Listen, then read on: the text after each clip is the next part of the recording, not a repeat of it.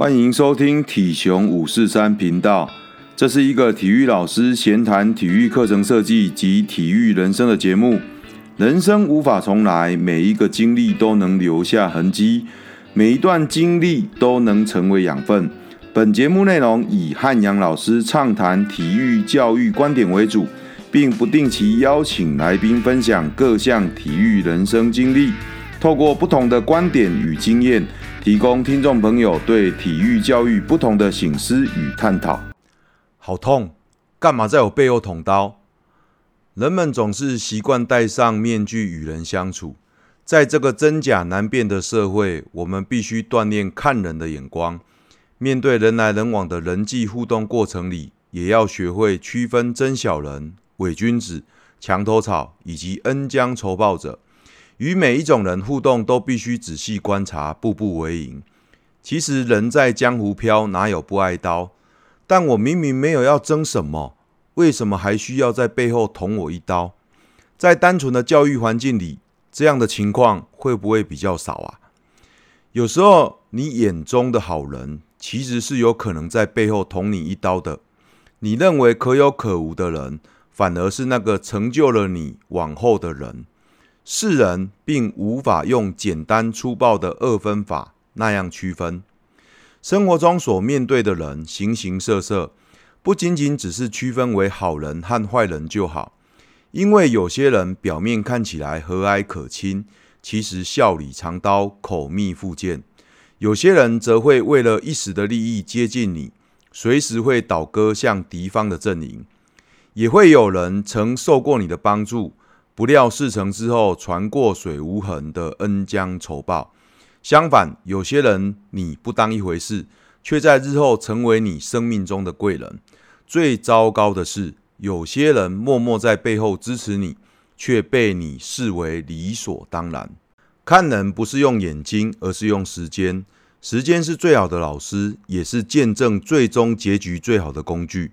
正所谓日久见人心，患难见真情。那么校园里人红真的会招妓吗？这个问题其实显而易见的容易回答。问题不在校园，而是人际互动过程中，招妓这档事就不可能会少。尤其是所谓人红的理由，其实也不难理解。现今社会不再见贤思齐，多数人是我无法做到的事，你凭什么可以？如果我做不到，那你也不行做到。见不得人好，其实是很常见的负面人际关系。校园里这样的现况，当然也不会太例外。通常常见的一招就是不具名黑函，或是一九九九投诉这手段，教学生光明磊落面对，但却躲在暗处阴险射箭，真的很不可取。在什么样的情况导致背后挨刀？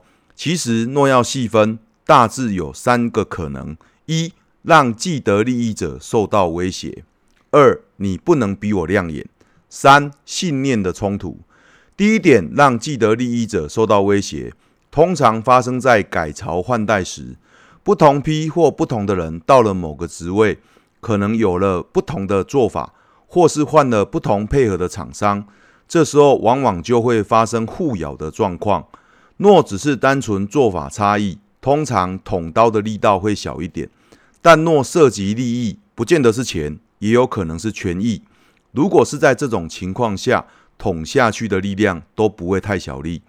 第二点，你不能比我亮眼，多数会发生在新人身上。到新学校，或是新进老师，或是之前的老师，在任何的表现上，比如人际关系、教学热忱、行政投入、工作态度等。展现出让人感到赞赏不已时，就很容易看见背后黑暗处刀片闪光折射出现。原因也不难理解，光芒四射，让暗处的人被比较、被看见了。他们觉得被比下去不好受了，不挫挫你的锐气，那才奇怪吧？不过，这也不是只会发生在那些所谓新人身上。资深前辈其实也同样会受到相同的对待，理由其实是大同小异的。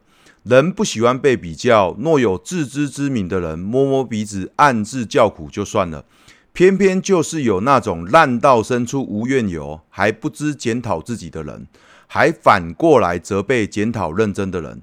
这时候，常年待在黑暗处、不喜欢光亮射线的那群人，会很自然而然的反扑，非得捅你几刀不可，好挫挫你那太耀眼的光芒。第三点，信念冲突。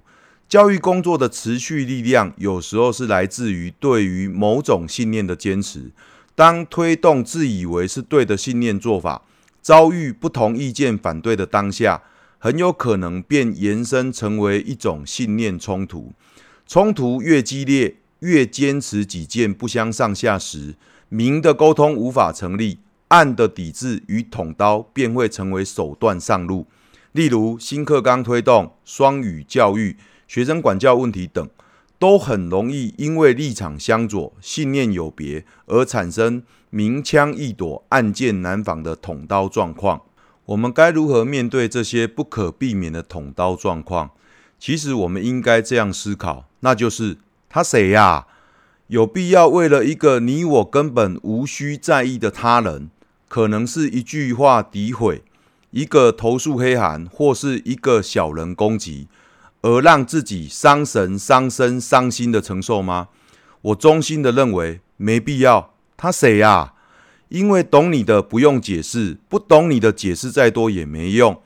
不用为了这些小人花时间来伤神，不用去想要如何为自己证明，只要让平日的为人来佐证即可。但前提是你必须要言行一致，始终如一，否则没有办法得到他人的认同。也只是刚好而已。面对可能发生在自己身上的捅刀状况，要有静不转、念转的修为与训练。面对攻击或流言，你无法控制别人的嘴，但可以过滤自己要听的。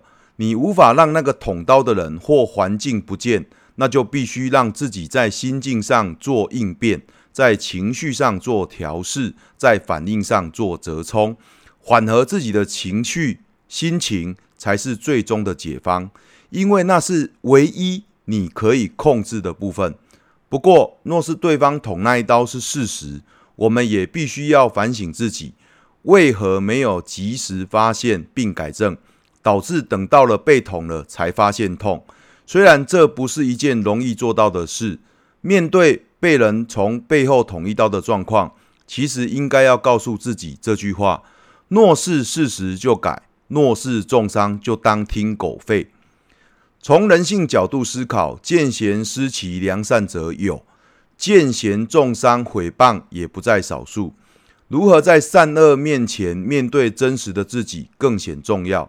你我都无法左右他人对自己的看法，也无法阻挡他们的恶意重伤诋毁，但我们还是可以选择面对的方法。我自己看待此事的原则就是。不主动惹事，但也无需怕事。面对攻击的处事，先冷再告知，提醒后反击。温良恭俭让的传统美德，是否还适用现在的社会氛围？我不确定。但我知道自己无法做到如此高尚的情操，所以借火线救援的经典台词：宽恕他们是上帝的事，我们的任务是让他去见上帝。我认为宽恕他们是你的选择，我的选择是让他们也尝到苦果。对待恶人，就该用他们对我们的方法解决问题；对待善人，就需用他们对我们的方式互相对待。以上言论不代表本频道立场，但真的是我的心声。这一些不会是校园当中的常态，更不会是事实的全貌。但却是我亲身经历过的种种。